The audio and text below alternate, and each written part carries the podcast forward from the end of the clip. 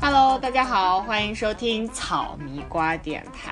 今天呢，终于到了我们千呼万唤始出来的人类迷惑行为大赏，surprise surprise。所以呢，我们首先还是再跟大家打个招呼，我是深深野。啊，大家好，我是小鼠。那么今天呢，很荣幸我们请到了吴老师，对我们请到了我的爱人同志，我的旅途伴侣吴老师啊，终于加入了我们的人类迷惑行为大赏这个板块啊，换了一重身份和气质，跟大家一起聊一聊。嗯，Hello，大家好，我是吴忌，很高兴我终于来到了迷惑行为大赏这个趴儿。对我今天换个气质，哦耶！嗯。那么我们今天的这个人类迷惑行为大赏，主要是要围绕什么呢？主要是想围绕旅行。为什么要围绕旅行呢？因为五一过后，端午又要来临，我知道大家一定是憋不住的，一定要往外跑。加上我这种人呢，就是现在被困在香港，但是哪里都去不了，所以在这个。普天同庆，大家都放假，都出去玩的这样一个日子里呢，我最大的爱好就是上网看大家是如何被困在泰山、华山、什么洪崖洞这一类，被堵在路上，就是看一些别人痛苦的经历，让自己开心一下。所以呢，就是这也是我们人类迷惑行为大赏的宗旨吧，I guess，就是在我们拼命的跟大家进行种草拔草的时候，大家还非常喜欢在后台不停的在跟我们催更，让我们一定要跟大家讲人类。迷惑行为大赏，所以我们今天就更新了啊。好了，那我们说到这个旅行途中的迷惑行为呢，我估计大家应该都有一肚子的话要讲。那么作为我们这个板块的迷惑本货担当啊，小鼠，他以前呢在参与到成为综艺人之前呢，他以前是做旅游行业的，所以我就首先想问一下，如果提起来在你自己的这个旅。行，或者说旅游途中，或者说你做这个行业，让你觉得最迷惑的行为，你首先能够想到什么样的经历让你印象深刻的？可以先跟大家分享。呃，我之前虽然是做旅游嘛，但是之前的旅游其实很多时候是你抱着一个工作的心态去的。其实你这种。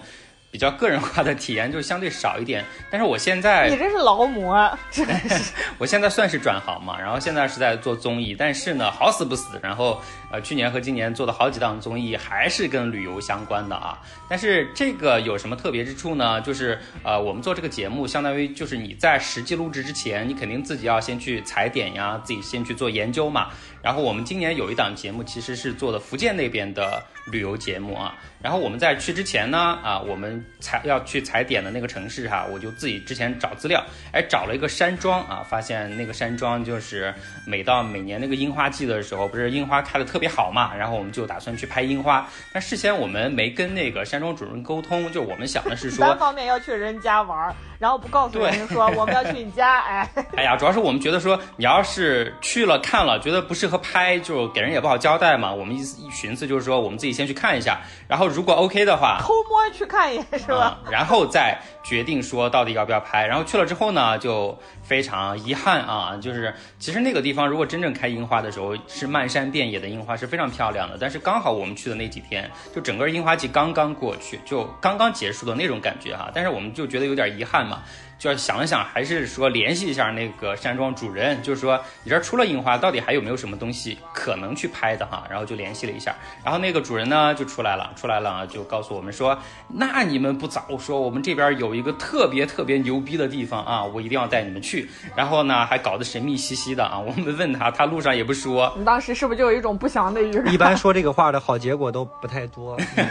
就我们一路上就在猜测嘛，说他这神秘兮兮的搞的也不知道是什么东西，然后他就领我们。走啊走，走了几分钟，哎，然后一个转角啊，豁然开朗，那个一片山坡之上哈，就搞得跟那种梯田一样，你知道吧？就是一层一层的那种有台阶式的那种一个小山头啊，有规划的，有投资的。对对对，明显就是就是明显他是想真正去搞开发的一一个片区啊。然后呢，那个片区之上，当时我们就震惊了，就我们几个去踩点的人啊，我和我同事就四目相对，完全不知道该说啥。就是那整个山头之上，就是密密麻麻哈，可能分布了有百来个复活节群岛上面的那种石像，你知道吧？跟那个感觉一毛一样。但是呢，他这个呢，我们后面去问他哈，他是用当地的一种比较特别的土然后做的，然后呢，整个都是要么就是他自己完全亲手做的。要么就是他特别自豪的说：“哎呀，有时候我也忙不过来，然后我就在这个脑海里面构思了一下，然后在纸上画个草图，我就让手下的这些工作人员啊。”对，特别骄傲，然后就让他们去帮我搞的啊。他就是类似做的跟复活节石那个群岛上面石像一样，但是就是泥做的嘛，然后整个就是塑造的不同的造型，然后不同的表情啊，甚至我记得特别清楚，有一个。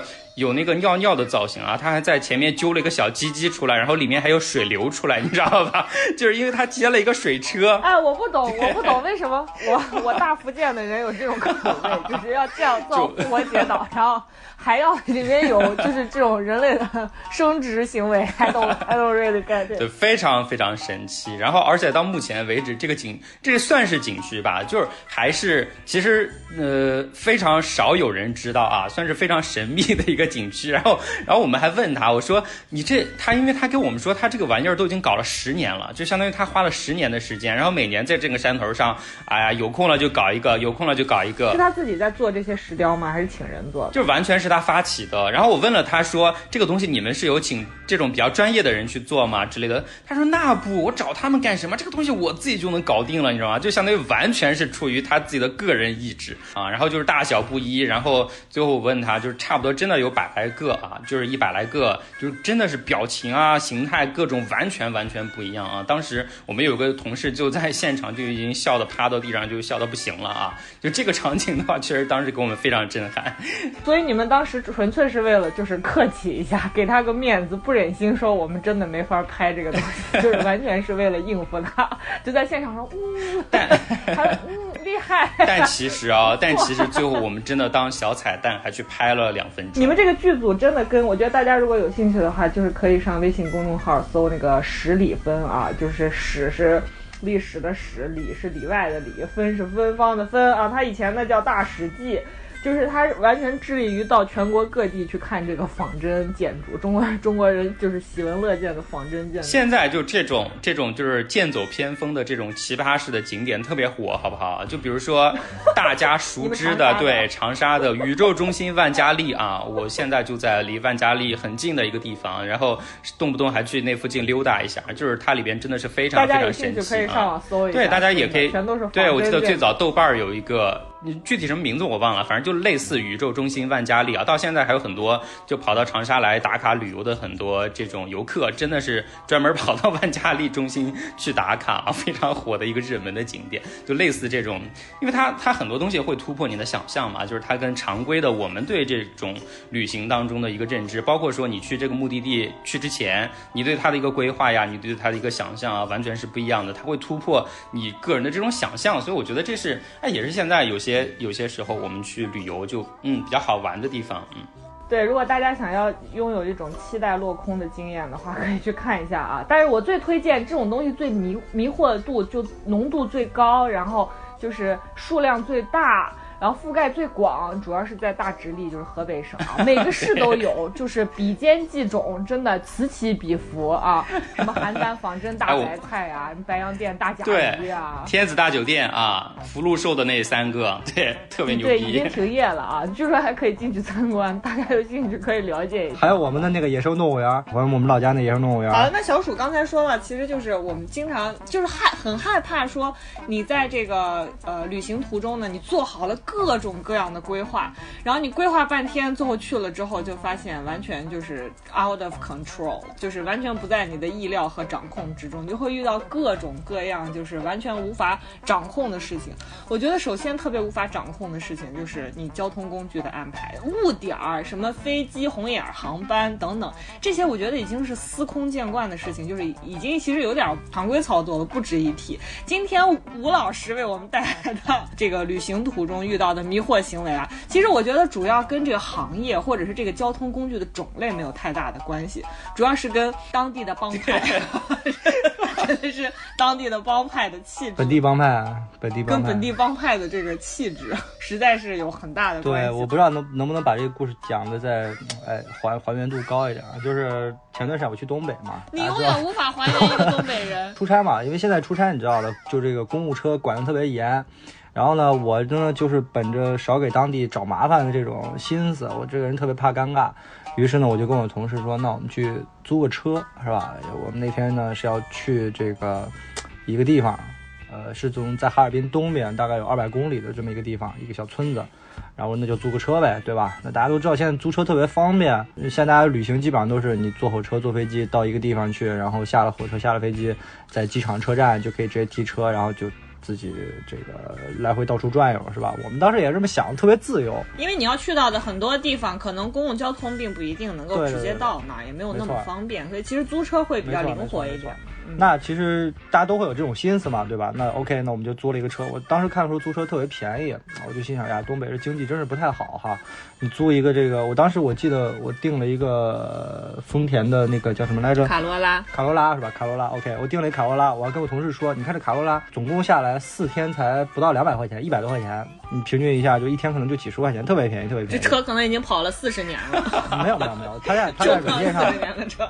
他在软件上号称是一年内新车，什么倒车雷达、什么影像之类全都有。我我说 OK，那没问题啊，对啊，我就特别满心鼓舞的、充满期待的踏上这趟旅途。前面都很正正常正点，然后到了飞机场，到了那儿之后呢，那天哈尔滨好像落地之后，落地之，后，落地之后故事才开始，就是落地之后呢，当天有点有点小雨，完事儿呢，我就跟那个接车人，那个接车那哥们儿还真的挺尽职尽吴老师，你。先跟大家讲一下你在其他地方租车的常规操作是啥，这样才能显示出来你在就是哈尔滨本地租车有多么的 匪夷所思。就自从会开车了之后，对，然后就就准备在全国横着走啊，横着走。就是我们同事，我们朋友说嘛，说叫自从你会开车以后，你的活动半径就变得非常大。以前你得用双脚丈量，你看看？你比如 你看看这话术啊，开始用轮胎丈量世界了。那可不呗，你平我刚不说了嘛，平常你基本上你到全国各地去都是在机场或者车站提车，因为你会约好嘛，你就在那儿提，在那儿还。找一些比较大的平台啊。对对对，基本上都在携程。总之呢，通常来讲，就是你在出发之前，你就会事先通过手机的 app，然后来选择车辆。选好之后呢，你要选你是自己提自己还，还是让人家开车去你所在的位置给你送车，对吧？然后再取车。所以这些都选好之后，通常我们会选择在火车站啊或者飞机场这样的交通枢纽的地方呢，直接找到他那个提车点，然后跟他约好，我们就在你机场的那个提车点来提车。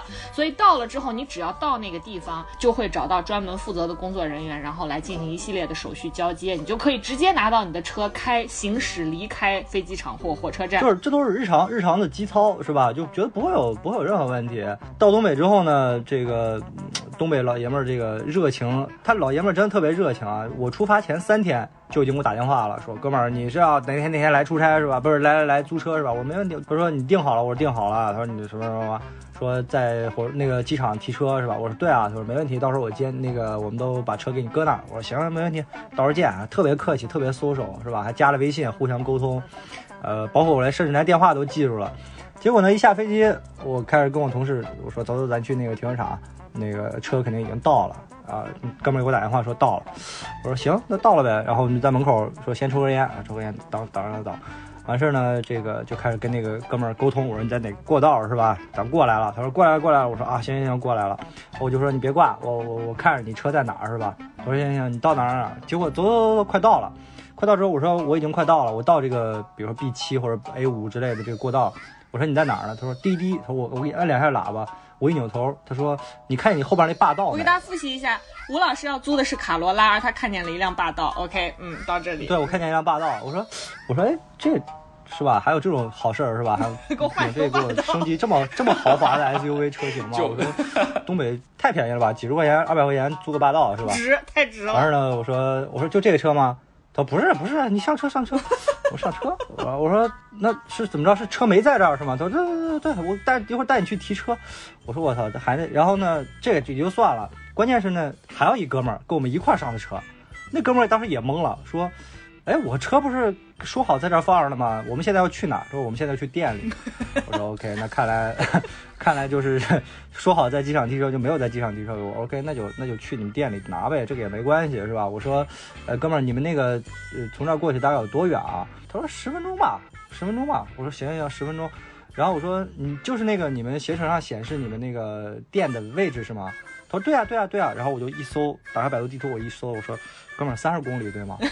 十分钟，三十公里，十分我 钟。说 朋友们，一个一个东北朋友给你的判断是三十三十公里跑十分钟就到，大家想象一下这个车速。然后这哥们儿说，对，反正十来分钟到了啊，很快很快，没事儿没事儿。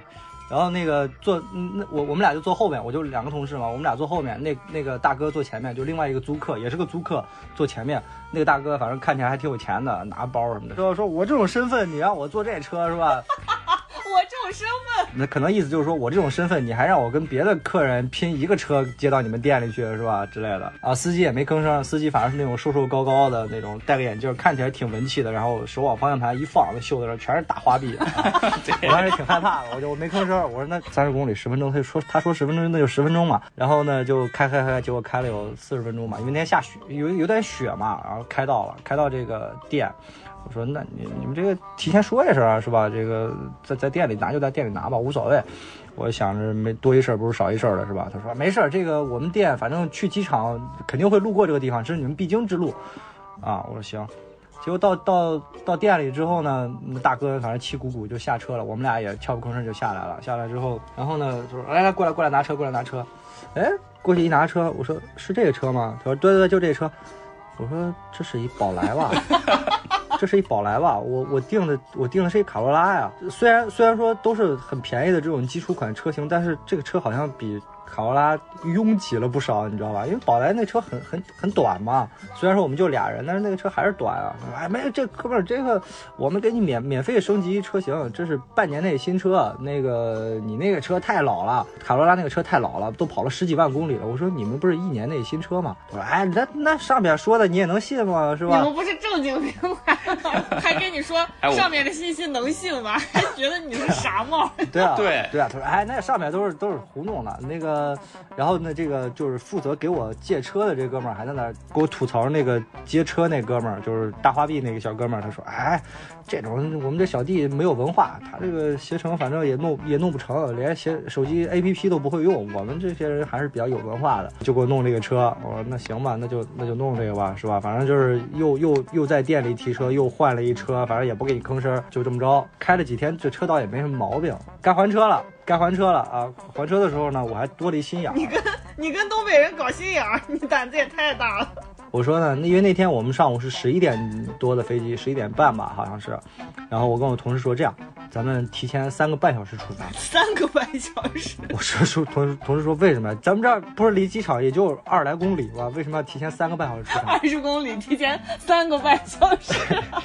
我说是这样，咱得先去还车，是吧？万一他在那个还车那又有什么幺蛾子之类的，已经吃过亏了啊！对对对，咱们到机场还得吃个饭，是吧？还得办托运。最终证明我们这个决定是特别特别英明的，因为否则的话肯定赶不上飞机。总之呢，就先开到那个店，拿车那个地儿。对对对，我说因为我都确定了一下，我说那还车呢？我们本来定的是在机场还车呀。他说到时候还是在这儿来这儿还。还完之后呢，我我开车把你送过去，送机场去，反正也就十分钟的路程嘛，你肯定很快不会耽误你行程的。我说 OK，我说 OK 没问题。呃，然后呢，到这个店，到店之后呢，哎呦，因为那两天不下雨嘛，我们就开车进村儿干嘛的，反正车是挺脏的。虽然说那个车给我们拿的时候就已经脏脏车，本来就是个脏车，白色的脏车。呃，回来之后呢，那哥们儿呃说，那你稍稍等会儿啊，我先把这车呃交接一下，给你办一下手续，你先把字儿签了。我说 OK，那我就签字儿。签完字儿之后，我说那你啥时候送我啊？他说哥们儿你稍等会儿啊。然后说完之后，我就说现在反正给我递了根烟为什。么试试一根烟解决不了？对，停在开始把那个车开进来，停在他们店门口。然后呢，这个时候这个伙计开始干嘛呢？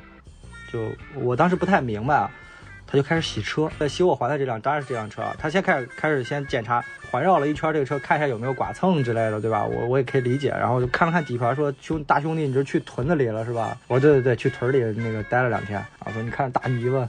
然后他就开始冲，他可能我我刚开始还在安慰自己，我说他可是他是不是想那个冲干净一点，看看万一有什么剐蹭被那个泥巴呀，或者说什么东西遮住了，是吧？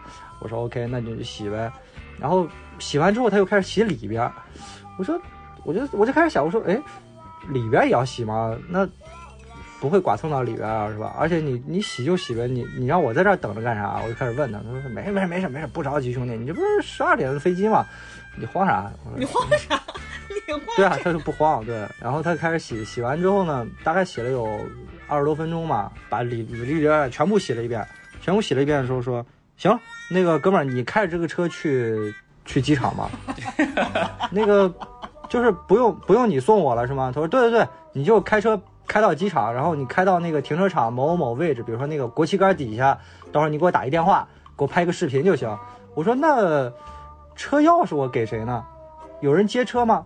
他说那个你就把车钥匙啊，对，他说你这样，你你就到时候看，把这个车钥匙要么搁在那个挡风玻璃那个雨刮上面，或者是搁在那个汽车的那个左前方那个轮胎上面，然后给我拍一个视频，告诉我在哪儿就行。总之就是找一个妥善的位置。妥善的位置，然后告告诉我在哪儿就行。那那行吧，啊，反正到时候我就给你拍个视频，证明别是我丢了就行。我还心想了是吧？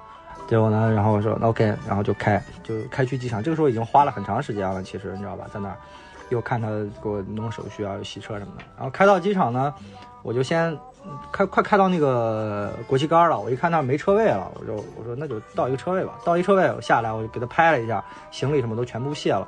我就给他发微信，我说哥们儿，我把这个车放哪儿哪儿了，是吧？给他地下还拍了一个那个车位的标识。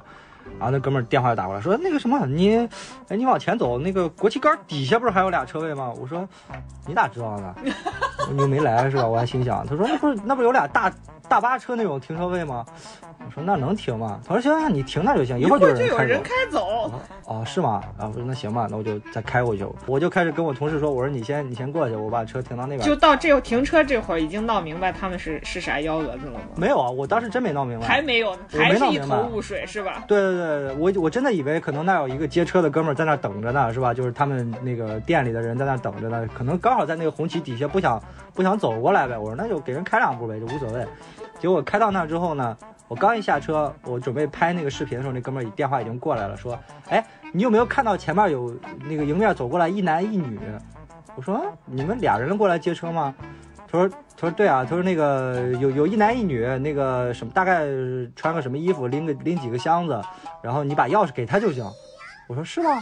我说 OK。然后结果这个时候过来就过来两一男一女，然后那男的就说啊你是什么什么租车的是吧？对对，给我就行把车。所以这这这个时候我才恍然大悟，我说 OK 明白了，原来洗车是为了这个 OK。总之就是无忌代替车行，把刚刚洗完的车交给了下一任车主，就是搞了半天，完全就是在于就是本地帮派毫无规矩。我当时也是一头雾水的，真的真的是随时就是想一出就来一出，我觉得大家肯定从刚才一开始就真的是一头雾水，完全不知道租车公司到底想干啥，然后后来才发现啊，就是哥们儿，你是为了让我就是搁这儿先给你还车，然后再看你洗车，你洗完车之后，我再代替你再把车给 下一任车主，是这意思吗？因为我当时我还问问过他，我说你为啥？我因为我我我还跟那个人 argue 了一下，我说我我我这个本来定的是在机场提车还车是吧？你为什么让我在店里边？你这不是你要是说在店里取车，你就给我说清楚对吧？他说你看这个，我们离机场还三十多公里呢对吧？我这不还得开个车让个人过去，他万一他把车给你了，他不还得骑个小电驴回来是吧？那万一骑路上没电了，我说那行吧，你还挺 考虑周全的啊。朋友们，总之呢，就是这个这家店的这个服务宗旨就是，但凡能麻烦客户，绝不麻烦自己。反正就是挺挺，确实不当外人，不当不当外外人，不把你当外人，你看你这人都是都是兄弟，都是兄弟。较啥劲呢？你这不都一样吗？你怎么那么麻烦？哎，我觉得他们就是插了个空，就来不及了。大家都是为了赶飞机或者赶行程，就不想跟他 argue。你从机场下飞机之后，你接下来有什么事儿我不管，但是你肯定是不着急赶飞机了，那我们就开车去接你，给你安排一下。但是如果但凡是你赶飞机的时候呢，你就不好意思啊，我们也不把你当外人儿，你就帮我们送下车呗。送车你不乐意，你不乐意，你还能咋办提？高效率，还提高效率，对，啊提高效率。总之就是能麻烦客人，绝不麻烦自己。哎呀，真的挺有意思，真挺有意思。就是大家不知道有没有看过《疯狂赛车》啊？就是 那个一一一群台湾毒贩跑到那个福建来之后，就是本地的帮派实在是太不讲规矩了。太不讲规矩了，太不讲规矩真的了。真的就是这种感觉。哎，我觉得真的在旅途中，你就会发现，就是这种事情，我觉得真的就是我一开始说的，可能和当地的这个本地帮派的气质有很大很大的关系。就是你会遇到真的不同的人，他就会给你带来，真的是富，真的是给你旅程带来那种，就为什么我觉得旅行一定要，就是比如说。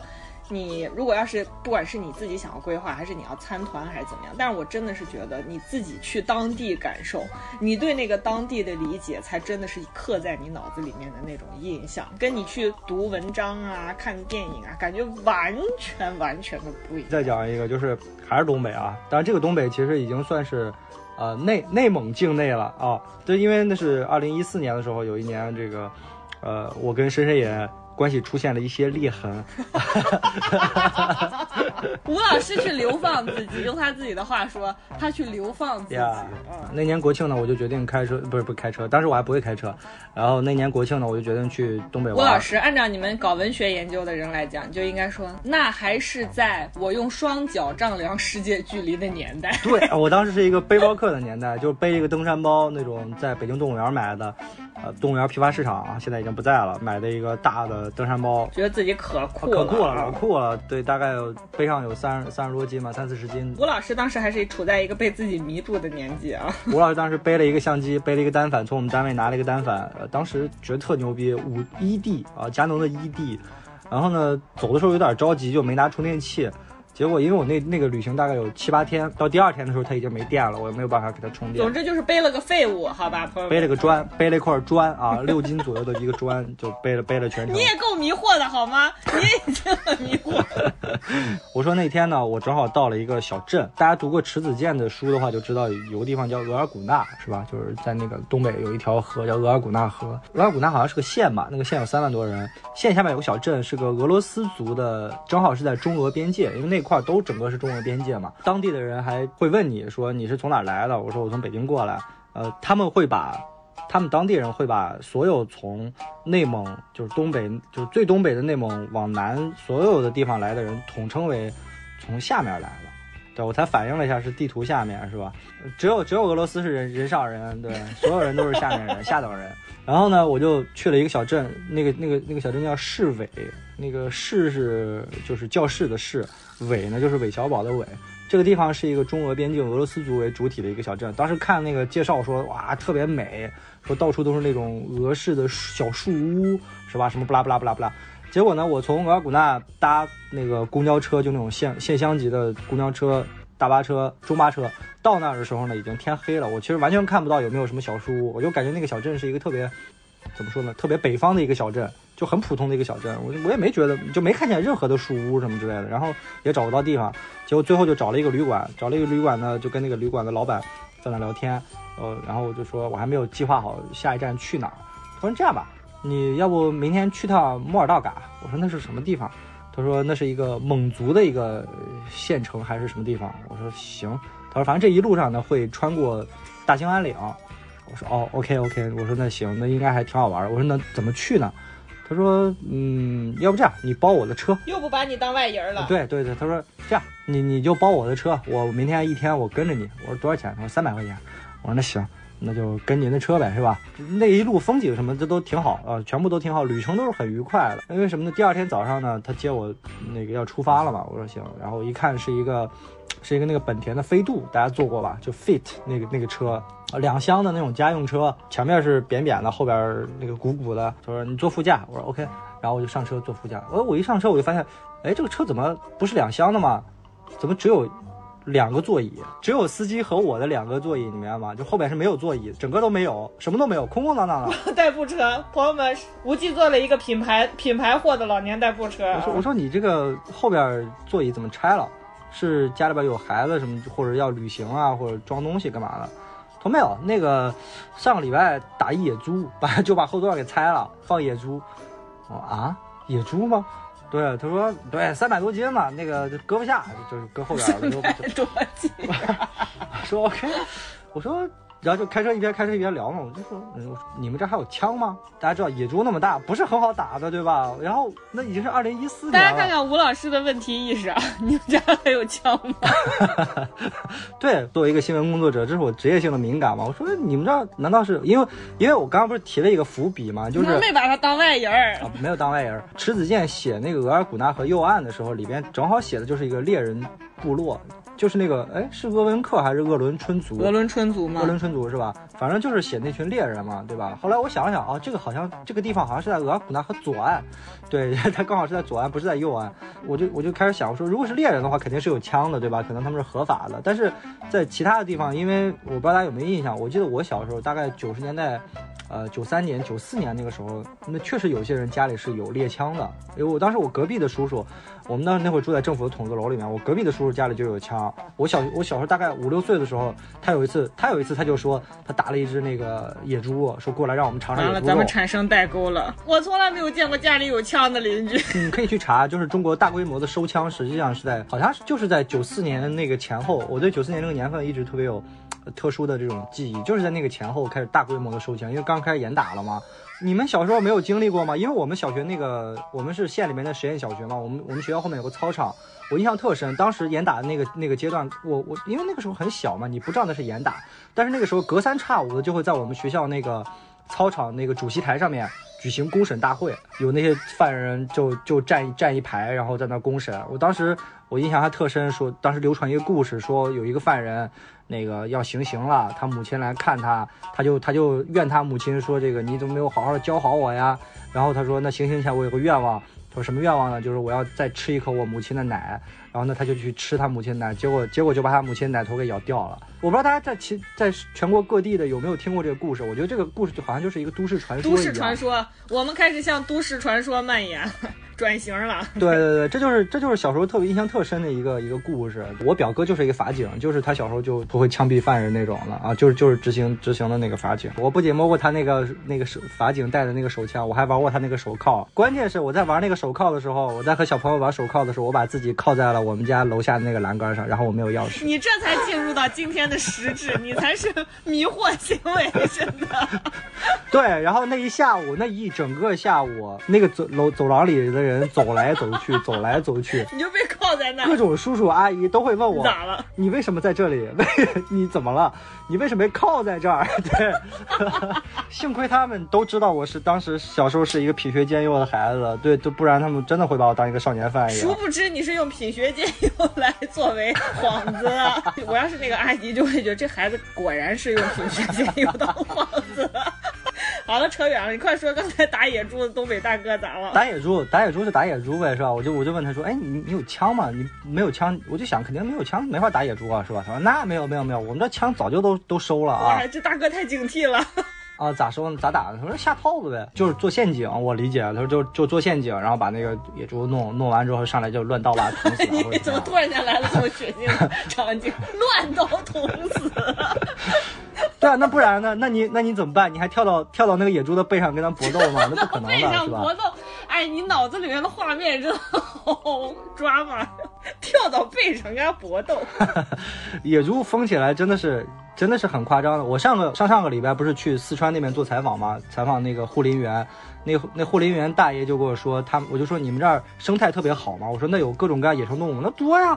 那个野猪啊，特别多啊！我因为他们在山上住嘛，那个外面种种了很多那个药草啊，比如说党参啊或者什么东西，他经常就走领着我们走到那儿就说：“你看啊，我这是我们种的党参啊，这个是种的什么什么东西，这野猪就常来啊，什么什么之类的。”然后说这个那儿有金雕，那个雕那儿就有的时候还会雕这个什么鸡啊、狗啊，还有小野猪。我说雕能把野猪都叼走？对啊，那个小野猪大概十来斤的时候，那个那个老鹰就能把它叼到对面的那个山崖那个洞里面去了。我说 OK，这老鹰的食物链也挺挺杂食的哈。不是，老鹰的食物链很广泛，啥都吃。对对，就是杂食动物嘛，杂食动物嘛。然后我说，那你们把野猪弄了之后怎么办？他说，就杀了吃呗。我我也吃过野猪肉，就就特别不好吃，真的不好吃，因为那肉特别皮糙肉厚的。嚼起来都特别费劲，然后我说那那那就吃这个。他说对啊，嗯那，反正就喝酒呗。我说是啊，我说你们你们这冬天冷吗？他说冷啊，喝酒。研究生时候我还探讨过一个问题，我跟我朋友探讨，我说为什么最牛逼的小说家都诞生在俄罗斯？我的朋友就说那肯定就是因为喝酒啊，是吧？没事干，冬天那么长，在一块就喝酒聊人生，是吧？苦难啊都是要死的。那你们这喝酒喝的凶吗？他说凶啊，那就喝酒呗，喝着喝着，我跟你说，我们那我们村里我们屯里边的人啊，喝着喝就心梗。我说心梗，对对啊，他说喝着喝就梗一下，哎，梗一下，哎，然后你歇会儿，然后再继续喝，然后喝着喝着喝着，嘣儿，再梗一下，然后你就再接着喝。我说操，这么野的吗？我说那你们还平常打什么东西？他说那就什么都打呗，是吧？说我说打最多就那狍子，傻狍子。东北人说那傻狍子，傻狍子。我都我其实我没有见过狍子，可能咱们东北听众见过的多一点。那傻狍子真的，你站路就那样，就就站路边，然后你走过去他也他也不管，他就一直看着你，你不打他一下他都对不起你都对不起他。然 后说 OK，嗯，反正就是他们就意思就是说。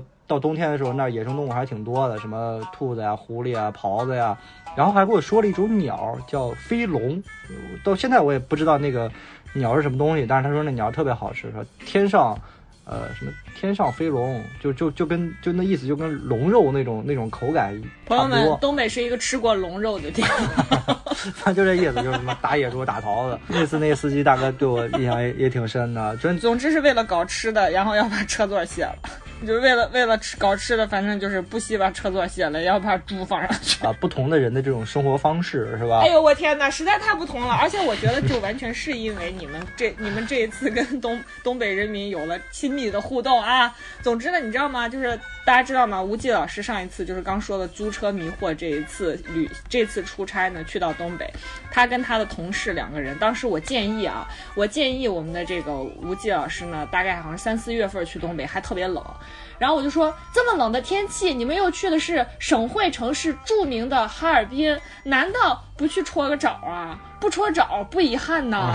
我的爱人同志吴老师被我劝劝动了，完全是动心了啊！然后就开始转身去劝他的同事。我我是挺想去体验一下的，我想我想去，我因为我听说你那个同事不是说澡澡堂子里边有那个讲莎士比亚对，就澡堂子里头一切就是特别一条龙一条龙的服务，一切都应有尽有，应有尽有吧。听他们那个描述，就是感觉澡堂里边就是。物质极大丰富，人民为所欲为。对，如果大家有兴趣的话，我们可以再邀请我们的广泛的邀请一下我们的好友，给大家讲一下这个东北搓澡迷惑啊。因为邀请我们的东北好友，东北好友们，因为我的一位好友，就刚才我说的大鹅啊，他在某一年的大年三十跑出去搓澡啊，一个女生出去搓澡，跟搓澡阿姨打起来了，在澡堂子里赤身裸体啊，赤身裸体打起来。我问他为啥，跟我说。搓澡阿姨把他戳疼了，就总之呢，有很多迷惑行为啊。如果大家有兴趣，我们可以广泛收集。对对对，这方面 就感觉度过了一个非常有意义的、难忘的。对，总之没说完。然后总之呢，就是吴老师被我劝动劝动了，非常想去人间天堂感受一下，但是他的同事宁死不屈。他同事用一副就是感觉吴老师要拉他去嫖娼的那种表情看着吴老师，坚决的脖子一横说：“我不去。”坚决不不是不是，他还多说了一嘴呢。我是有女朋友的人，我说那又怎么样呢？对啊，我说这是你嫂子推荐的澡堂，还有什么问题吗？这是你嫂子推荐的澡堂，我觉得这句话听来也很有问题。天呐，这个吴老师生活都过得野成这样，看大家看到了吧？可能我们刚才说到的这些都是在围绕着我们就是这个幅员辽阔、物产丰富的东北地区展开的。总之就是它跟很多情况下我们想象的可能还真的是有一点区别。然后他们确实也热情好客，不把你当外人，但是也确实没有什么规则可言。然后另外一个，其实我想分享我本人的迷惑，也是跟吴老师一起出去玩的一个迷惑，就是就说到你当地人的这个气质跟你之间的这个想象空间里面的那种气质的反差啊，会给你带来的这种体验，就是我们去日本，就是我不知道大家去日本就是吃东西或者干嘛会去选择什么样的店啊？因为有一些朋友呢会选择去一些特别大众的店，就是比如说是那种首先去的人很多啊，他接接单量很。呃，频繁，所以呢，他需要很多的这个不同国籍的店员或者打工的，然后来帮他们去呃处理不同的游客啊。所以有些这种比较大众的这个餐厅呢，通常来讲，它服务呢就会比较的有效率一点。因为比如说，就像我们作为中国人去到日本吃饭，你当然是去到一个有中国服务生的餐厅里面去，你沟通也好，什么顺畅。但是呢。我跟吴老师上一次去日本呢，我们俩住到了一个叫新桥的地方。然后这个新桥的地方呢，真的特别野啊！推荐大家如果有兴趣的话，可以了解一下。有多野呢？就是到半夜，楼下都是灯红酒绿，所有的地方都是。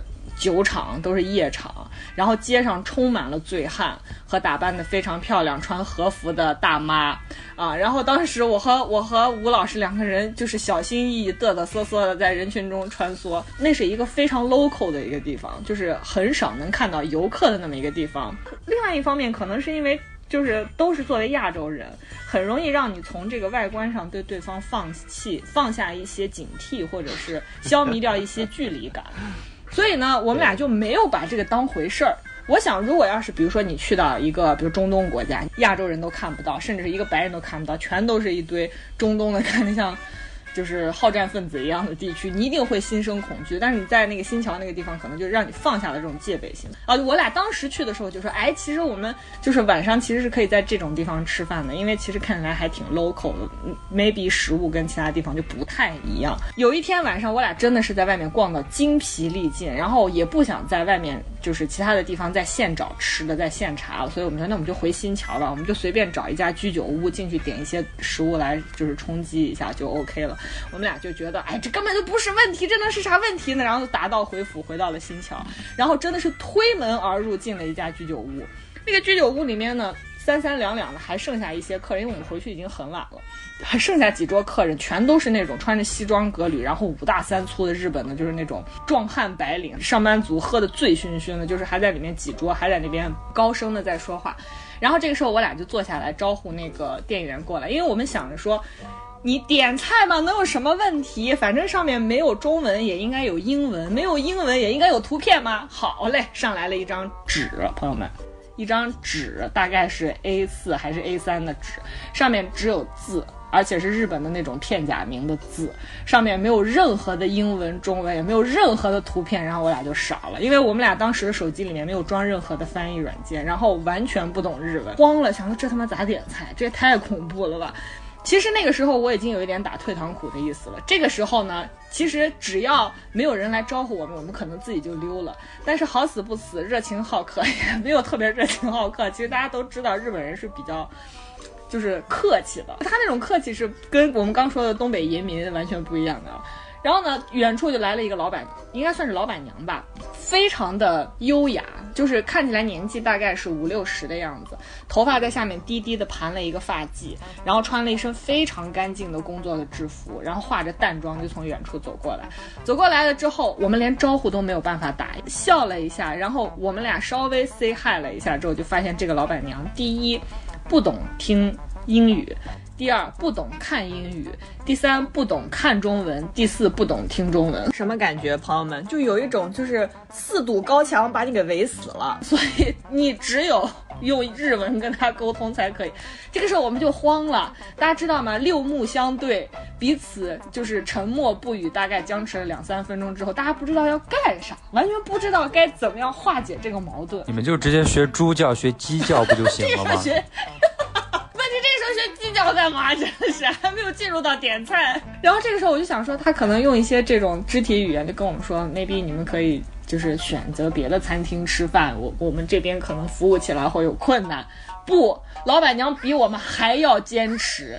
就开始指着菜单上，就开始指，就是大家能想象吗？那种就是你根本不知道对方啥意思，对方也不知道你啥意思，然后你们也不知道如何进行到下一阶段的那样一个情景。接下来呢，是吴老师急中生智，拿出了我们俩就是微信那段时间正在频繁使用的一个输入法的。插件叫做讯飞，也就是柯达讯飞的那个讯飞。其实它当时已经可以在里面有好几种语言的翻译功能了。但是呢，这种语言翻译功能针对这个老板娘，她也有一个 bug，就是什么呢？只有我们输出，那个老板娘是输出不了任何东西的，就就单向输出，你明白吗？然后呢，我老公就开始在那个微信里面开始打。比如说，我们想吃鱼，想吃炖的鱼，然后我们想吃豆腐，想吃什么，然后再把它输入到我们手机里之后呢，再让柯达讯飞把它转化成日文发给这个老板看，而且我们也不知道那个日文到底准不准确，真的是盲点，大家知道吗？就是蒙着眼睛胡点，然后发给那个老板之后，老板看了我们一眼，那种表情也不是那种完全明白，OK OK 的知道你要吃什么。然后他就开始点，点完之后呢，我们就跟他比划了一个手势，就是 OK 了，没问题了。然后那老板就开始下去做。我跟我老公真的经历了人生大型社死、大型忐忑的，就是大概有二十分钟吧，就在等那个菜上来。因为大家知道日本菜里面有很多雷区。真的有很多雷区，就是你不知道你会点上来一些什么乱七八糟的吃的，我们俩就开始非常的惶恐，坐在那边，两个人也不说话，你知道吧，在看天花板，然后就开始观察周围的人，非常尴尬。这个直到所有的餐食都上来之后，我们才发现，哦，基本上我们点的也全部都上来了。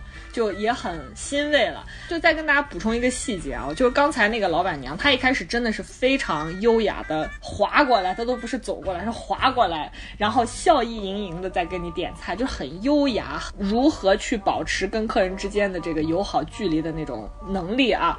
点到后期，这个老板娘已经成什么样了？两个腿叉着，然后把一只手扶在旁边的桌子上，就是大大姐已经累了，你知道吗？大姐已经非常疲惫了，点的非常疲惫，叉着腰已经站不住了。然后我就跟我老公说：“你搞快一点。”然后这个老板娘已经站不住了。然后关键是我们已经开始吃东西了，我就想说这场战争就结束了，真的是兵荒马乱，战争结束。这个老板娘让我佩服到什么程度？他竟然中间还跑过来问我们俩这个东西好不好吃，你知道吗？强行还要继续跟我们沟通。为什么我知道他问我们这个东西好不好吃？是因为在我们有限的看日本动漫的这个经历中，积累了一些些非常有限的这个口语化的使用，听到了一些 keyword，比如说 o i s h i des 等等这种。然后老板娘过来，反正呜里哇啦说了一大堆，我就中间只听到了这句话之后呢，然后就非常快速的跟他说好吃好吃 o i s h i des，thank you 等等。然后那个老板娘心满意足的走开。到后面我们要买单的时候，我跟我老公更搞笑，就说咋办？买单更加不知道要怎么办了。没有小票这种东西，什么都没有，它就是一个很 local 的。但是问题是你要让他知道我们要买单了。然后最后我们俩想了一个什么办法呢？掏出来，就是把我们所有的钱拿出来对，我们把所有钱给他，然后让他找给我们。就真的是摊了一桌子钱，然后老板看了一眼，明白了，明白了，从中间开始抽，你知道吗？然后就就就是兵荒马乱的结束了这一顿吃饭。真的太难了，那一顿饭真的吃的我俩真的觉得太难了。我说实在话，反正我自己的心里是这样，我感觉到就是吴老师也基本上是这样，就是那是我们刚去日本第二天、第三天嘛，我们后面还有一个大大概有十天的一个行程。所以也就基本上是从那天开始，我们俩彻底卸下了心里所有的就是在日本旅行的心理压力，就是觉得这他妈都能应付，后面的算啥？当然了，我们当天晚上回到酒店之后，很快速的在手机里赶快下了 Google Translation 和那个 有道翻译啊。那天回到酒店之后，我就一拍大腿想起来一件事儿，就是我们随身从淘宝上租用的那个路由器，不是那个移动 WiFi，那个移动 WiFi。其实是带翻译功能的，就是你可以用语音给他讲话，然后他翻译出来。然后我们是回到酒店才发现这个功能。重点在于说，当时我我老公在网络上租了这个东西之后拿到，还跟我炫耀说：“你看我租的这个移动 WiFi 带这个功能。”我还非常不屑一顾，想说这能用得上吗？用得着吗？哎呀，现在不都是 international universal 国际化大都市吗？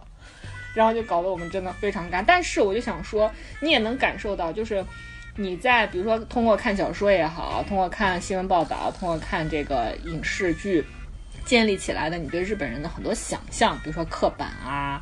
然后比如说礼客气啊，就是相对来讲中性或者偏负面的一些想法，在这一次的交往中发现完全不是这样，就是怎么着都要把这颗单顾客留下，这一单给我必须消费在我店里的这种持之以恒、想方设法的那种恒心，我觉得真的是有打动到我，就是我都放弃了，他坚决不放弃，就是坚决不想赶我们走那种感觉，所以我们也是就是真的硬着头皮把这顿饭吃了。哎，其实就就我自己的这个个人经验来讲啊，就是你们在日本发生的这个，在我来看，真的是完全小 case，对小 case，完全不是什么事儿啊。因为我我前几年尤其自己学过猪叫还是学过鸡叫？就 我自己经常在外面玩的时候，我会发现，真的就是但凡你想沟通，就语言，尤其是现在科技这么发达啊，我们刚才也讲到这个科大讯飞，包括这个 Google 翻译的软件，但凡你能运用到哈，其实语言真的完全不是什么大问题。就是我印象当中，就是我对这个沟通啊，存存在这个。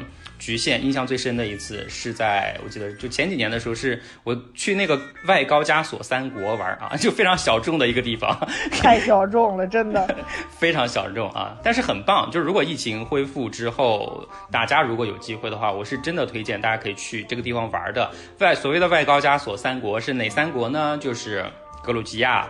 阿塞拜疆、亚美尼亚是不是听起来都非常陌生？对，我觉得大家根本都分不清这三国到底是。对，它相当于它相当于是在是在俄罗斯的。最东南角，然后下面，然后在土耳其和伊朗的上面，大概是这么一个方位。你也开始用上下来形容是吧？你你这你跟你也已经东北思维了，我跟你说。对啊，反正就这么一个意思。然后它这三个国家都特别小了，然后统称外高加索三国。然而好死不死，其中的两个国家就是阿塞拜疆和亚美尼亚，还世仇势不两立，因为有这个领土争端啊，所以长久以来是一直在打仗的。包括去年还是什么时候，大概是在去年吧。如果大家有关注这个时事新闻的话，会看到新闻上有报道说，两国又打起来了，然后亚美尼亚的很多人就是因为这个战争流离失所，就不得不搬迁啊。然后当时，当时我还记得深深也还特别。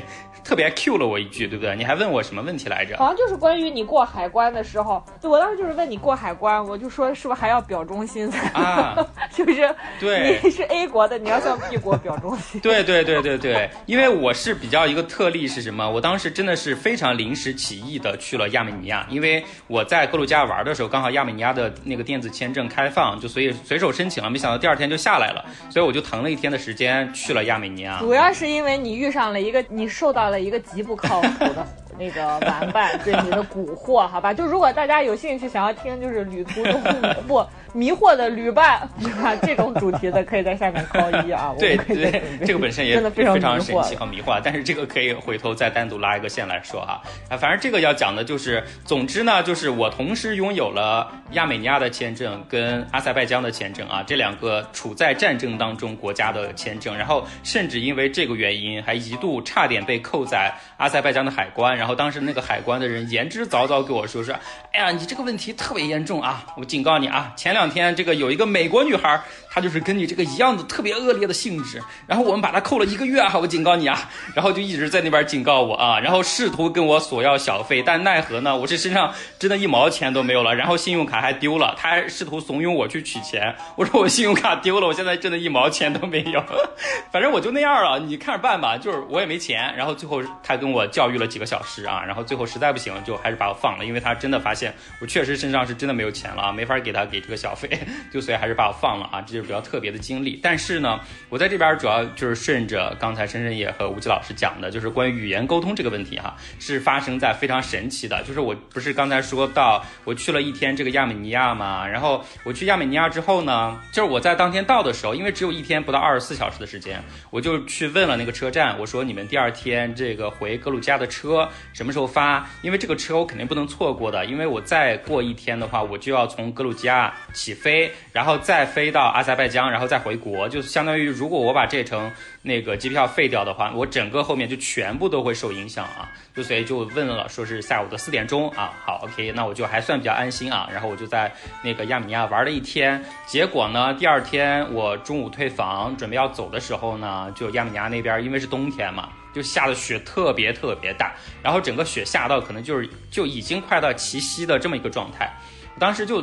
打车嘛，然后我还让那个酒店的老板帮我叫车，但是真的是非常非常不好叫，就因为天气太恶劣了。然后我就实在没办法，就自己拎个箱子，然后真的是徒步了半个小时，终于找到了车站。然而我发现，就是每天仅此一趟的四点钟从亚美尼亚的首都发往格鲁吉亚首都的班车呢，就刚刚好在我到达的前两分钟就已经走人了。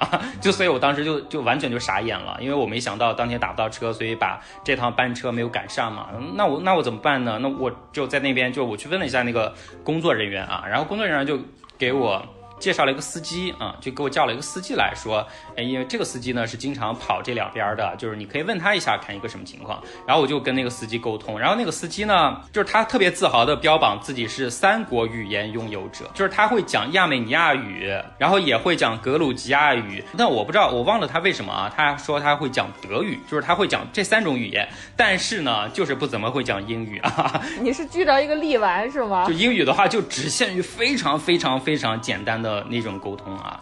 然后我就问他，他就跟我说说，就大概交流嘛。他说你这个样子啊，你要么就是等再等一等，等一下的话呢，看有没有人今天也必须赶过去，你就可以跟他拼个车。如果我一个人过去的话，要多少钱？他给我反正就我们俩还是通过计算器去沟通啊。就是你按一个数，我按一个数。对对对对 对，我按一个数字，他说 no no no，意思是这个太少了，然后他就把那个数字消掉，再用自己的计算器，手机上计算器再按一个数字，我们俩就这样讨价还价。你们在现场使用的是通用货币吗？比如说双方都知道使用的是欧元，肯定肯定是用他们当地的货币啊，我还得自己内心先换算一次，你知道吧？因为换算货币其实非常难，尤其是涉及到这个汇率比较大的时候，就所以就反正沟通了非常久啊，然后最后我还是觉得说我一个人。那个费用太高了，因为当时他跟我，我记得要价算下来得要八百块人民币左右了，就差不多这个价格，就就哎呀，我就当时觉得特别后悔嘛，我他们就差两分钟就能赶上了，几十块钱就能回去的事儿，最后现在要八百，我就觉得有点贵，我就说我再等等，结果呢就一直从四点多一路等到了六点钟，那个人也特别不耐烦，因为他也想挣钱，但是他又不确定说我到底是不是真的要走，所以他也一直在那儿等着陪我，你知道吧？就我们两个人就坐在车站大眼瞪小眼看。有没有人也过来，然后跟我一块儿能拼车去格鲁吉亚？结果一直等到了六点钟也没有人啊，最后实在没办法了。双方都实在等不下去了。对，我就又跟他讲价嘛，因为我觉得他那天应该也是顺便他也要回去的，因为他跟我说说他在格鲁吉亚那边有家，因为他相当于是自己是。亚美尼亚人，但是娶了格鲁吉亚的老婆，是这种概念，所以他也要回亚呃那个格鲁吉亚，所以没办法，我就最后跟他讨价还价，最后讲到差不多六百人民币，我就咬咬牙说，那没办法，那我也我也只能走了，对不对？不然第二天我飞机赶不上，我又得重新买机票，那还是浪费钱，就所以最后对，所以就跟他达成了，他以你认输告终，对，达成了一个交易啊，然后就我就给他看了我在格鲁吉亚想去的那个酒店的位置啊，然后他就说 OK 啊，然后我就上车了。然后呢，就一路啊，真的就是冬天啊。刚才讲了，那天也正在下大雪，然后一路上都是那种崇山峻岭啊，就是听起来非常浪漫。高加索的那种巨大黑黢黢的山，然后又是晚上嘛，然后天特别黑。然后我们六点钟从那个格鲁那个亚美尼亚首都出发的时候，其实天就已经完全黑掉了。我当时。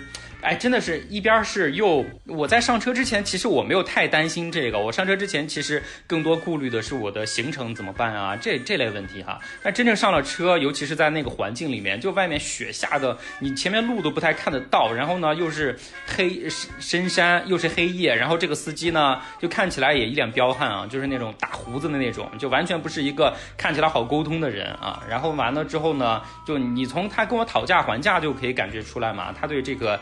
钱呀，这些东西还是非常非常在意的。就当时上了车，我就有点后悔。我说我这一个人，到时候真的他要把我扔在哪儿，就是或者说要半路抢劫啊，或者说临时勒索呀，我真的毫无招架之力。所以我当时我记得还给深深也有发微信，对不对？但我说了什么，我已经忘掉了。我跟无忌有就是稍微回忆起来这一段，当时他跟我说怎么办？我现在坐在一个车上。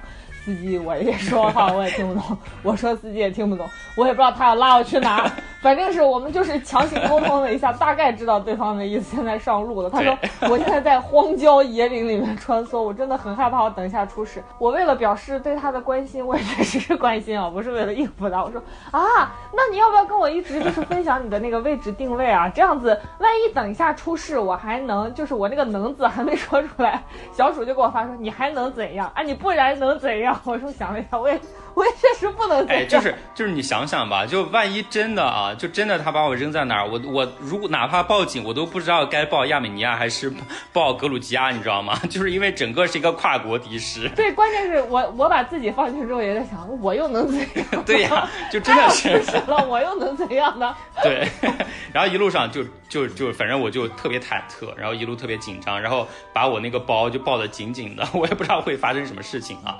然后就人家开到哪儿呢？就他也讲不清楚，我也不好问，我只能问他大概还有多久啊？大概还要多久干嘛呢？因为下雪真的也开的特别慢嘛，所以整个最后当然他还是顺利开到了啦啊，顺利开到了那个格鲁吉亚的首都。然后呢，他就把我放在就是就那个我之前跟他说的那个酒店，但是当时其实已经。挺晚的了，就是我没预计到会开那么慢嘛，就好像是开了八个小时吧，就相当于从下午的六点钟一直开到了第二天凌晨，差不多是已经两三点、三四点了啊，这个时间了。出租车坐八个小时，这种体验真的是绝了。对，然后我当时就觉得说，因为我是上午的那个飞机嘛，然后就本来想说，那既然这样的话，那我酒店住的话也没啥必要了，我就试图跟他沟通，能不能把我送到机场去，结果被人家严词拒绝了，人家说。我跟你说好的就是这个地方哦，就哪怕多五分钟我都不拉你去哦，真的是也太有原则了。对，就坐了他八个小时的车，他连多五分钟都不愿意顺我一下啊，就属于这种状态。但好，但好歹不管怎么样，人还是安全的啦。所以最后我就找了一个二十四小时开的一个餐厅，然后点了点东西，然后在那边又坐了几个小时，然后最后自己又去了机场啊。我现在想起来，那个就自己拖个箱子在那个大街上，真的是冒着大雪在那边走路那个场景，到现在还有点历历在目啊，太 太。惨了，真的。但这属于什么呢？就想说明的就是，其实，在旅途当中，哪怕你语言都这么不同了，但是啊，就如果说有一件事情你是一定要去做的话，这件事情不管怎么样还是能做成啊。就给大家提供一个参考，就真的是可以的。朋友，我们给大家就是有两个出行沟通指南，就是两个小 tips 放在这边。第一呢，就是你要会会学鸡叫、猪叫、狗叫之类的，为了点菜，好吧啊。还有一个呢，就是你要手里有一个计算器，好吧，归零归零归零那种。要是没有的话，要保证你的手机有电，这样子你就可以和对方讨价还价，因为你们至少可以通过比划知道。很多的这种翻译软件确实是相当好用的，越来越好用了啊！大家如果出去的话，真的是。可以利用一下，如果你的本身的语言跟它之间有障碍，或者你自己的这个外语不太顺畅的话，其实这些东西工具都是可以用的。对，就大家可想而知，小鼠小鼠作为一个外高加索三国区域内部邻国语言拥有者，仍然却很 happy 的玩了一趟啊，而且坐了八个小时的出租车，这种经历，这谁能想到？如果你也是人生是一个喜欢体验的人，不要错过这种。对呀，哎。我还我还想起了另外一个，就是我在就是这三国的时候，其实我们在格鲁吉亚还有包车，就是包车让那个司机带我们去哪儿去哪儿。但是其中就是这个讲比较简单啊，就是我们突然有一天到了一个地方的时候呢，然后那个司机在半路上就是要跟我们加价了，你知道吧？本地帮派，大家看到了吗？本地帮派实在是太不懂太不讲规矩了，不然不然他就不走了。然后呢？我们就试图跟他沟通，然后然而这个司机也是跟刚才那个司机一样，就是英语会的非常非常有限。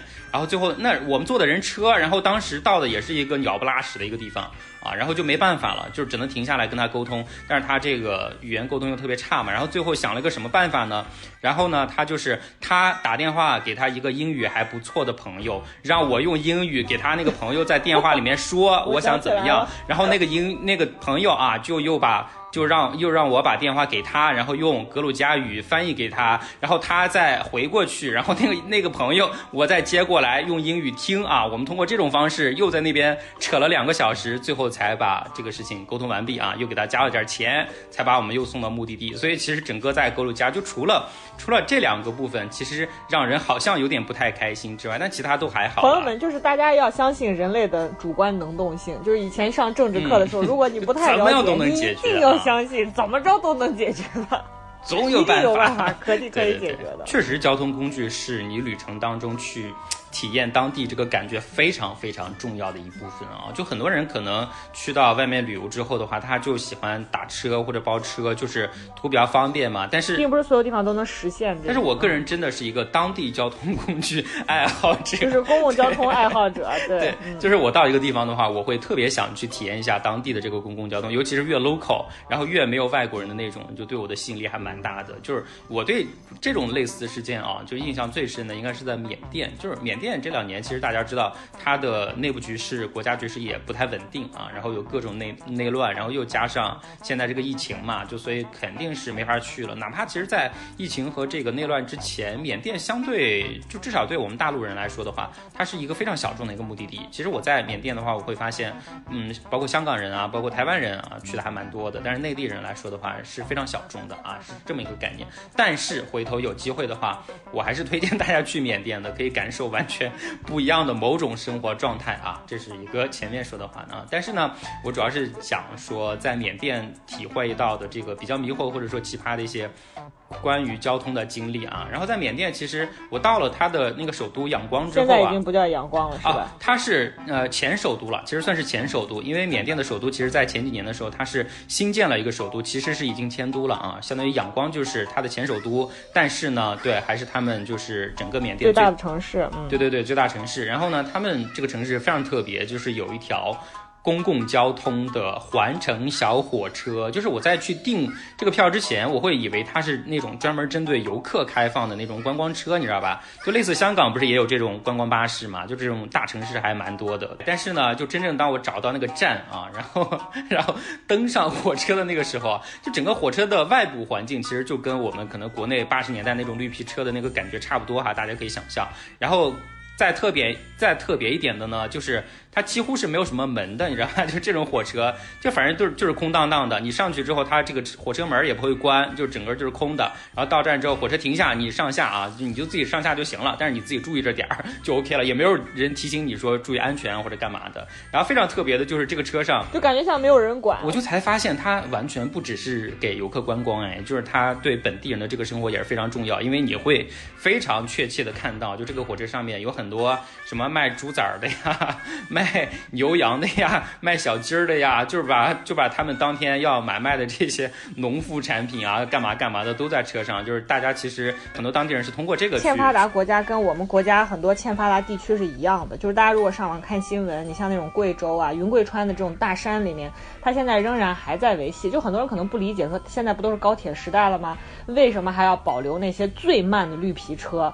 然后，因为因为它必须要保证，就是所有的这个人民群众都能够获得一些就是交通出行的选择，所以你像这种是你。大山里面高铁咋进去？没办法，所以这种能够通车的情况下，他们必须要有这个刚需的要求，要把他们的什么，就是小鼠说的猪仔呀、鹅呀、鸡呀、农副产品呀，要运出来进鸡屎的味道啊、狗屎的味道，你都能闻到啊。对，但反正是非常特别的一个经历了。然后再一个呢，我在仰光，我不光坐了他们当地 local 的这个小火车，我还去坐了他们的黑公交。我不，我是这样，就是我连我把他们的公交和黑公交都坐了，他们公交特别之处呢，是我有一天就是一时兴起去坐他们公交，我会发现一时兴起，你的迷惑行为行为大部分都是因为一时兴起。我就想体会一下嘛，结果上了车之后，其实本身还好，除了我上车之后，我去认那个站牌，我想尝试一下对比一下，看我能不能自己找到我想下的那个站嘛。结果发现他那个车上的那个站牌标的全是韩文，韩文，韩文，你知道？对，全是韩文，我当时就震惊了，我就问了一下我。在当地就那几天认识的华人朋友，我说这个是怎么回事？他说我们这边的公交车很多都是韩国那边淘汰过来，然后直接给我们拉过来，然后我们那个站牌也没有换，反正大家自己心里知道在哪一站要下就行了。像对你这种人来说，你就只能去问啊，你还能怎么样嘞？所以没办法，就是我每到一个站看着有人要下车的时候，我就问一下，拿那个地图给那个车上的人试一下，说就大意啊，问他说，哎，是不是这个站？是不是这个站？就是大概发个音啊，然后让人家帮我判断一下，就类似这种，这个都还好了，就相对于你在。这个正儿八经的公交车上还算是，尤其是主要是大白天嘛，然后那么多人，基本上不太会出什么事儿啊。我还另外一个一时性一时兴起就坐了他们的黑公交，对，就是因为也是去一个市区外面比较远的地方玩儿，然后主要是主要是那会儿就是我。结束之后的话，就天色比较晚了嘛，我没想到就是正儿八经那个公交车那会儿已经没有了，然后我就又问，就是我刚刚说的我的这个华人朋友啊，会讲中文的，然后问他。怎么搞，他说你现在就两种方式啊，一种就是要么打车，一种就是就是要么等黑公交啊，然后我就在那边等。但是就是我问他黑公交是什么意思，他就说黑公黑黑公交呢，就是因为仰光的这个市政建设是非常不完善的，相当于它差不多六点之后很多公交车就停了，但是你不管是从里面到外面还是外面回这个城市，都还是有这个需求的嘛，就所以他会有就是那种就是跟私人拉车一样，他自己。搞车，然后在那边就一路走，然后你就随时拦，然后就拎一票人，就然后就是这样，就是大家凑个车，就相当于回市区啊，这种这种感觉，这就叫黑公交，就是没有站牌的，招手停。对，然后我就问了他一下，说我在那个附近可，如果说要坐这个黑公交的话，大概去什么地方啊？当时想的是，如果有先碰到出租车，我就打出租车；先碰到黑公交呢，体验一下也就体验一下啊。但是没想到来都来了，对，等了半天。完全没有出租车，完全没有出租车，就就真的就来了一辆黑公交啊！上面就大概我记得是标了一个小牌儿，就写了一个什么 bus 啊之类的，大概这种概念，就我能明白它是黑公交，但是呢，就是那个场景还是有点出乎我意料，就我以为它至少也是个我们国内的那种小巴车之类的，结果我没想到就是个拖拉机的那种，就是就是后面一个拖斗啊，就是整个就是一个没有任何遮挡、没有任何棚子的一个拖斗，就是大家就在上面，可能就是哎，如果要是把后车帮放下来，你们就都。滑下去了是吧？对，就放了可能七八个小板凳啊，甚至有人就在那个旁边，就是直接就坐着了，就属于那种非常非常随意的那种感觉啊。但是我我我也我我当我当时也不知道说，如果真的还要等出租车的话，大概还要等多久嘛？就是还是咬咬牙就上车了啊。然后上车之后呢，你会发现你怎么老用一种赴死的心情去体验这些？哎，真的是我，因为我上车之后，你知道吧，就是坐的全都是缅甸当地的男的，就感觉就是在外。外面打工啊，打打工打了一天，然后干了一天活儿，然后晚上要回家了，就这种概念。来形容一下缅甸当地的男的。缅甸那边基本上都是夏天嘛，然后大家都是光着膀子，每个人都黑黢黢的啊。缅甸男的又有一种特别传统的那个服饰，就是在我们看来就跟裙子一样啊，他们叫龙基啊。然后那个形象就是上面坐了七八个那种光膀子的大汉，然后每个人都晒的就黑到不行，然后胡子拉碴的，然后每个人又穿一条花里胡哨的裙子啊，这种感觉，就整个感觉。非常诡异啊！都是裸男，你不会高兴就是他们看我的眼神也是跟看怪物一样，你知道吧？就是他们也没明白，我靠，这个人，对这个外国人，他来我们这儿坐我们这车干嘛？就属于那种概念，就我也不敢搭讪，就是你搭讪的话，他们也听不清啊。你本来还想试图搭讪，你到底怎么想的？哎，我那我主要还是要得让他们明白，说我到底要去哪儿嘛，所以我就把那个手机又打开啊，然后又跟人家沟通了半天，说我要去哪哪哪儿啊，终于沟通了半天之后，那个卖票的人给我说 OK 啊，然后给我比了个手势，然后大概告诉我多少钱啊，就是就是这个也还好了，就主要是这个当时的那个氛围感非常特别，但是这个我就 对这个这个我就不推荐大家去体验了啊，我我觉得我自己个人体验一下就够了，你们真的是不要去趟这个浑水。如果嫌命长，可以去体验。对我当时也是心里真的是非常忐忑不安，生怕发生什么事儿啊！但最后好歹啊，也还是顺利和安全到达了我想去的地方啊！这属于就是我自己亲身经历的，就是跟公交相关的稍微有一点点迷惑的事情了。但是这在缅甸来说的话，真的都不算是我自己最迷惑的，因为我亲眼目睹了另外一场最最迷惑的一个事情是什么呢？就是因为我在。去仰光之前，我是从，呃，那个缅甸的英莱湖去的，就这个地方是很多老外特别喜欢去徒步的一个地方啊。然后，所以中国人特别少，中国人特别少呢。然后那天我就坐那个大巴从英莱湖去仰光嘛。然后在那个半路上停的时候，哎，我会发现就有一个小男孩啊，比我肯定就是看起来明显的比我小一些。然后呢，就觉得。你因为你对中国人的这这种感知，尤其在外面还是非常明确的嘛。你大概可能我们两个互相瞟了一下，就感觉对方应该是中国人，就这种概念。然后，但是那会儿没说话。但是呢，我们到了那个仰光车站下车了之后，不是要排队打那个出租车嘛？我也要自己找酒店干嘛的。就所以就是我们刚好排在一起了，那就比较自然的说了一下话。然后呢，他就告诉我说说。他来仰光已经好几次了，然后在这边认识一个那个青旅一个酒店的老板，然后已经跟他订了房间，就问我说有没有订房间，就如果没有的话，因为那个那个酒店也是算是中国人开的嘛，就是可以一块儿跟他过去，然后价格也比较便宜啊，干嘛干嘛的，哎，那我就心想还不错啊，因为那个老那个小孩看起来还其其实还是挺老实的，就还比较可信，所以我就跟他一起打了个车，然后就到了那个酒店啊，然后到了那个酒店呢，我们就下车，下车之后呢，然后那个老板也比较热情啊，就上来就说，哎呀，你们可以先不。办入住，你们先来，刚好这个时间是吃早餐的时间，你们先吃个早餐休息一下，完了之后慢慢办入住啊，干嘛的？OK，就很开心嘛。然后我们我跟他就心满意足，因为坐了一晚上的那个长途巴士确实很累，然后就两个人就吃了半个小时早餐，然后吃完之后要办入住呢，然后这个小孩才在那边说，哎，我的东西怎么不见了？然后然后他才发现，就他所有的东西。就包括他的手机、他的钱包、他的背包、他的箱子，一样东西他都没拿，就全部都扔在那个出租车上了。关键是，他真的是自己过了半个小时才。就是他一早上从来都没有想过要去检查他的手机等等。真是心大，是的，就非常非常心大，你知道吗？就是我觉得你哪怕一般人可能丢个钱包，或者说丢个这个箱子啊，丢一个背包，我都能理解。他连自己手机都丢在上面，他都没有意识到，哎。就我都我都真的不知道他他在想，就是一个非手机重度 爱好者，他就是年轻人不多见。反正就是非常神奇了。然后最后说怎么办呢？然后就问了一下那个那个老板哈，那个老板其实他也是到那边去不久，所以他跟当地的就是。对当地其实也还没有那么熟悉了，然后他就给我们建议了一下，说那你们如果这种方式的话，肯定是得先去找警察，看看警察有没有什么办法。然后他就给我们指了一下那个最近的警察局怎么走，然后我就跟那个带那个小孩过去了。我为什么要带那个小孩过去呢？按理说哈，这个事情其实跟我一毛钱关系都没有的，对吧？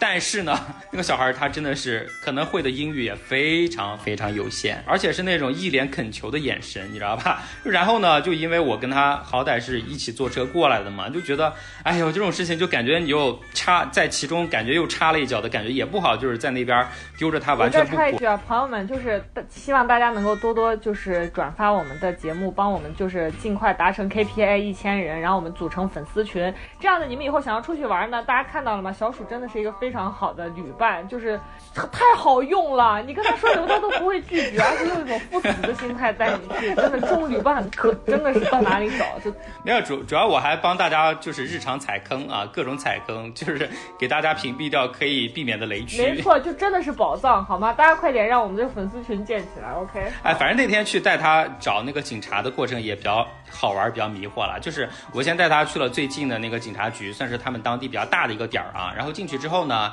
就是是一个女警察接待的我们，就那个女警察英文还不错嘛，就跟他沟通比较顺畅。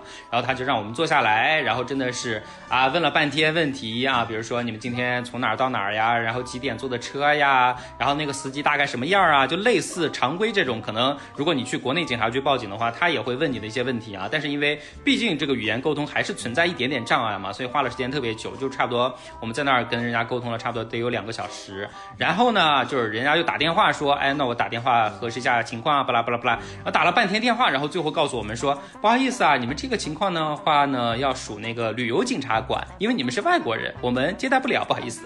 就就是跟他聊了半天，他给我们来了句这，但是你又没办法发火，因为整个你是在人家警察局里面，然后人家旁边那个男警察都是持枪核弹，拿着枪盯着你的，好不好？那种感觉，你也不知道，你也真的是一句 抱怨的话都不能说，你只能问他说啊，那如果是这样的话，那给我们介绍一下这个旅游警察，我们要怎么找啊？然后他就给我们给了一个号码，然后大概指了一下，说那个旅游警察局在什么地方。然后我又带那个小孩又去找这个旅游警察。然后真正找到那个旅游警察的时候，我当时就，而我当时真的是感觉进了土匪窝，你知道吗？就是。哪怕是旅游警察，他也是警察嘛，对不对？就这个感觉，你还是要稍微庄严肃穆，要正式一点。结果完全完全没想到哈，就是我们找到那个地方，就本来就是一个小破屋，在进去之前就感觉破破烂烂的，我都怀疑说这个地方是不是找对了啊？然后进去之后呢？就发现有一个大叔，哎，也也不叫大叔吧，叫大哥吧，啊，也没有，其实年纪那么大，光着膀子啊，真的就是光着膀子，完全光着膀子。然后呢，左青龙右白虎啊，当然也没有了，反正就是浑身都是那个纹身大花臂啊，就跟前面吴奇老师提到的那个东北那个司机是一样的，完全就是一个大花臂，还光着膀子啊。胸前也有也有纹身，然后呢，那个两只脚就翘在那个办公桌上啊，然后叼着烟在抽，然后下身还穿的是就是我我刚刚讲到的他们缅甸人的那个吉隆啊，哎龙基龙基不是吉隆，龙基 不是吉隆啊，龙基对穿着他们的那个比较特色的服饰啊，我就跟他沟通了一下，然后他就说，哎呀这个事儿啊。我想想怎么搞呢？然后他就跟我们又在那儿闲扯了半天，说啊、就问我们在哪儿这个丢的东西啊，在哪儿下的车的呀？然后最后想了想说，哎呀，一拍大腿说，哎，你们这个是情况应该算是比较好办的，因为我想起来就你们下车那个地方啊，算是我们市中心的一个地方，然后那边的话是有一些这个监控摄像头的，我等一下带你们去看这个监控摄像头有没有拍下那个司机的车牌号，就可以找到了啊。我们当时一听就大喜啊，然后就是催着他走嘛，然后他说那你们等等啊，我得先去换个衣服，不然这个确实太不像话了啊。然后他就他就 这才想起来，对，他就进去啊，还是把他那个稍微比较正式的那个警察的那个服装就换好啊，但是还是耷拉着一个拖鞋，因为他们东南亚人真的就是，哪怕再正式，他们基本上很多人都还是耷拉着拖鞋的啊，就是就是耷拉着拖鞋，然后带我们上他的那个警车，然后就去了当地的一个那个。算是那种就是交通监控的那种地方吧，然后去调监控嘛，对吧？然后呢，就我们在那儿也待了非常久，然后调监控调了，可能就一直查看查看查看一个多小时。就按理来说哈，就我看到那个位置，就他们监控里面那个位置，其实确实就是我们差不多下车的那个地方。我就觉得说，你如果真的真的这个监控是有效的话，那一定是能看到的。但不知道为什么，就是查了那么久，他都没有跟我们说查到了。然后我就偷偷把那个小孩儿就拉到一边儿，我就给大家说说，啊，我就觉得按这个警察这个调性哈，你是不是得给他就是表示表示一下，他有可能才给你就这种就办事比较有利一些啊。然后那个小孩儿就当时恍然大悟的感觉，然后就就他还问我借钱，你知道吧？因为他的钱包什么不都丢了嘛，然后还得问我借钱，我就给他借了些钱，当时差不多多少钱？就核算下来差不多两百人民币左右啊。然后就给他，然后他就想悄悄塞给那个警察，其实，在那个监控室的门口就把那个警察稍微拉过来，就给他塞钱嘛，就说，哎，因为他们俩他们俩真的是沟通不来，但是这个。意思，我觉得那个警察肯定也能 get 到，你都给他塞钱了，他还不能明白怎么回事啊，对吧？而且我觉得他真的就是那个想要钱的意思，结果没想到人家一点都不避讳，就是那个门口人出人进的，结果他就非常大大方方的就直接塞下，就是收到自己口袋里了啊。而且我觉得脸上还出现不悦，怎么才给？然后呢，就真的就是收了钱之后，没过多久啊，真的就是，哎，他就在那边大喊一句说，哎呀，你们来看是不是这个车？就一看，就真的就是那，包括那个我们下车的那个场景，其实都有是被拍下来的啊，就是找到了这个出租车的这个号码。然后与此同时呢，就早上我们去报警的那个警察局，虽然他说他那边不管外国游客的事儿哈，但是因为呃是最后那个出租车司机，然后发现了这个小孩的一些东西，然后其实就报到了那个警察局那边，然后警察局就沟通说今天有没有外国游客去报案啊之类的，然后那边就得到了消息，然后也就在那个差不多同时通知我们说那个警那个出租车司机自己把这个小孩的包啊、钱包啊、这个什么身份证啊、护照啊之类的东西就送过来了啊，然后就相当于两边都找到了啊，算是一个比较皆大欢喜的一个结果啦。就是呃，就虽然塞了一些小小费了啊，但是真的你在东南亚这些地方，可能你不塞小费真的是寸步难行。关键是这个事情还没结束，你知道吧？就我们当时就觉得说东西也找到了，对吧？然后你这个小费也给警察塞了，对啊，就可以走了。结果没想到呢，那个旅游警察啊，就还感觉一副事儿没完。就还要拖着我们在那个警察局的门口，他一定要拍一个大合照，你知道吧？就是把我们两个跟他，然后就找找了一个找了一个他的小弟，一定要给我们拍一张照片儿。就我当时还以为说说，就是他。就觉得这件事情特别有纪念意义，还是怎么着啊？然后结果之后我才问他，我问他说为什么一定要拍个照片呀？他说。哎呀，你不知道了吧？你看，像我们做这种小警察的，想要升职，想要加薪，那你肯定还得给这个领导表一下你的这个业绩，对不对？你们这种外国游客这种事情，领导特别喜欢。你们把这个当做证据啊，然后我们拍个照片证明我今天没有撒谎啊，然后我把这个事情报给领导的话，你看多垒几件，我是不是就有可能升职啦，对吧？然后完了完了之后还有这么一出事儿啊，然后最后其实因为那个小孩儿也加了他的那个 Instagram 还是 Facebook 我忘了啊，然后第二天就发现他整个把我们三个人的就一脸灿烂，但是我没有一脸灿烂啊，主要主要是那个警察一脸灿烂，又收了小费，又得。得到了这个 可以炫功的机会啊。然后就是 我们三个的照片就发在了那个他自己的那个 Facebook 上，还有好多人点赞啊。然后再完了之后呢，又过了一天，然后我自己不是在那个仰光那边待嘛，关注了一些就是当地的一些中文的一些微信公众号，就针对这种中国人游客的嘛。没想到就是我们竟然还上了当地那个中文公号的头条啊，就是类似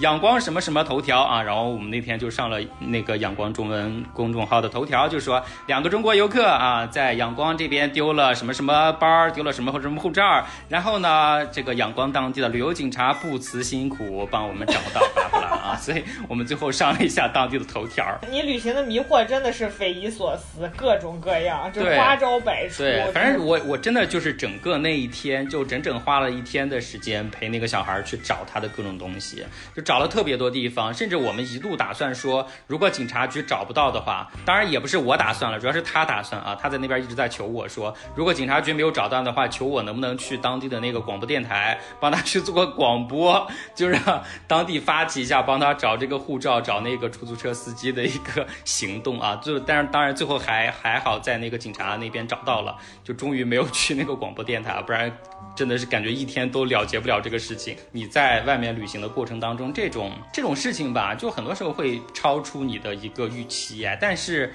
其实也蛮有意思的，因为真正你要经历这些事情之后，你才真正的对当地啊有一个更非游客化视角的一个体验。其实对我个人来说，我还蛮喜欢这种体验的。你会更加知道当地人是一个什么样的一个生活状态，就不是说你真正作为一个游客走马观花的把当地几个著名的景点打卡一下，这种感觉和体验，这种是完全不一样的啊！就就大家如果喜欢这种的话，回头哎，我们可以组个队啊，一起看去哪里玩儿。嗯，但我还是非常希望大家的旅途就是能更顺畅一些，不要发生一些吆喝的事情。对啊，如果说起来旅途当中发生的迷惑事情，真的是非常非常多。以后如果咱们节目还有这个相关的话题的话，可以再给大家分享一下。包括今天没有参与录音的弯弯，他自己他也是是迷惑很多，对对对他本人就是迷惑，他是别人眼中的那个迷惑。OK OK，我多说一句，就是如果大家对于旅行迷惑或者什么东西有兴趣的话，可以在豆瓣上看一个小组叫“旅游失败小组”，里面有各种各样的人生百态，特别有意思。